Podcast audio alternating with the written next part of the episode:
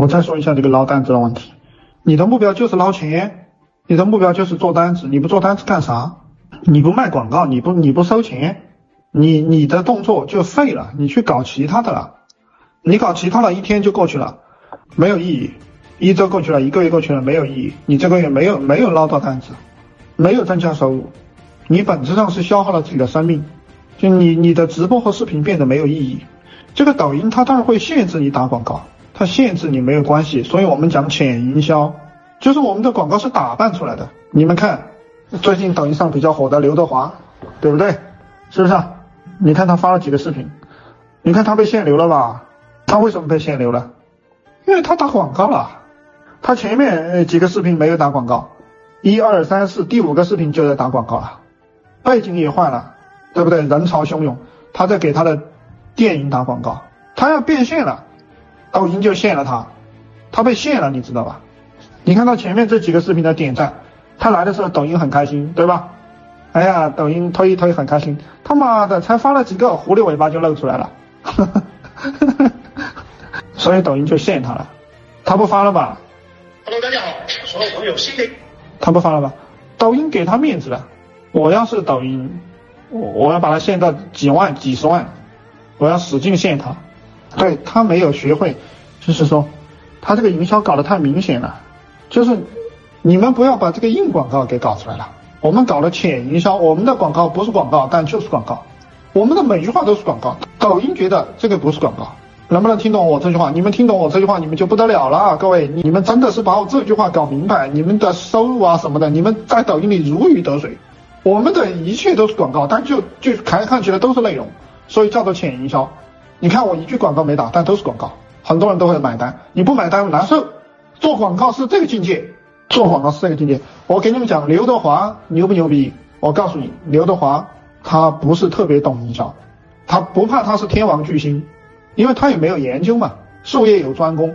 我给你们讲，刘德华并不懂营销，就他的营销不是特别明白，或者说他的团队不行。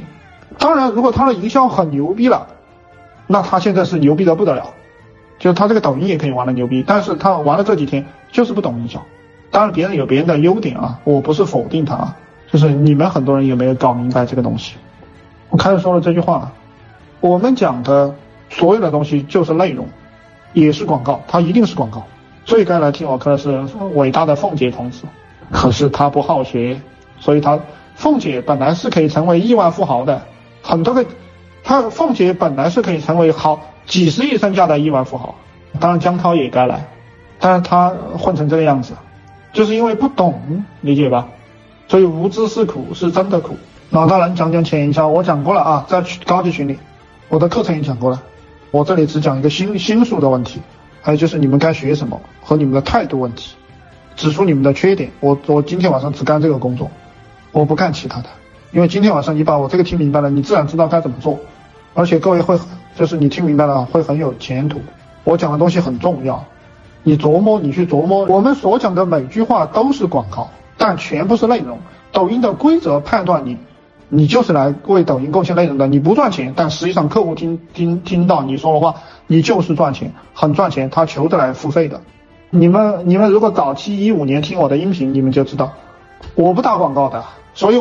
我告诉你，我的音频都是在这个小说网站各大音频平台排的第一名，就是在第一。我的播放量上亿，几个亿，我没有广告。我最后那句话是怎么说的啊？你们可以来找我啊。那我没有没有电话，也没有 QQ，也没有微信，你去找吧，对不对？我不能留 QQ，不能留微信，不能留电话，因为留了过后我也会被限流。我不留，我只是暗示他们。理解吧？对，我现在又讲了一个营销的很牛逼的东西哦，暗示，人是能听得懂暗示的，你就疯狂的暗示他们。人表面上有一套语言，这个私下里还有一套语言，就是暗示他。人是能听得懂暗示的，对不对？我说两个袋子，你年纪大了，你现在那个袋子比较大，年纪了大了你就扛到肩上或者拴在腰杆上，你们都听得懂吗？嗯，听得懂了打个八。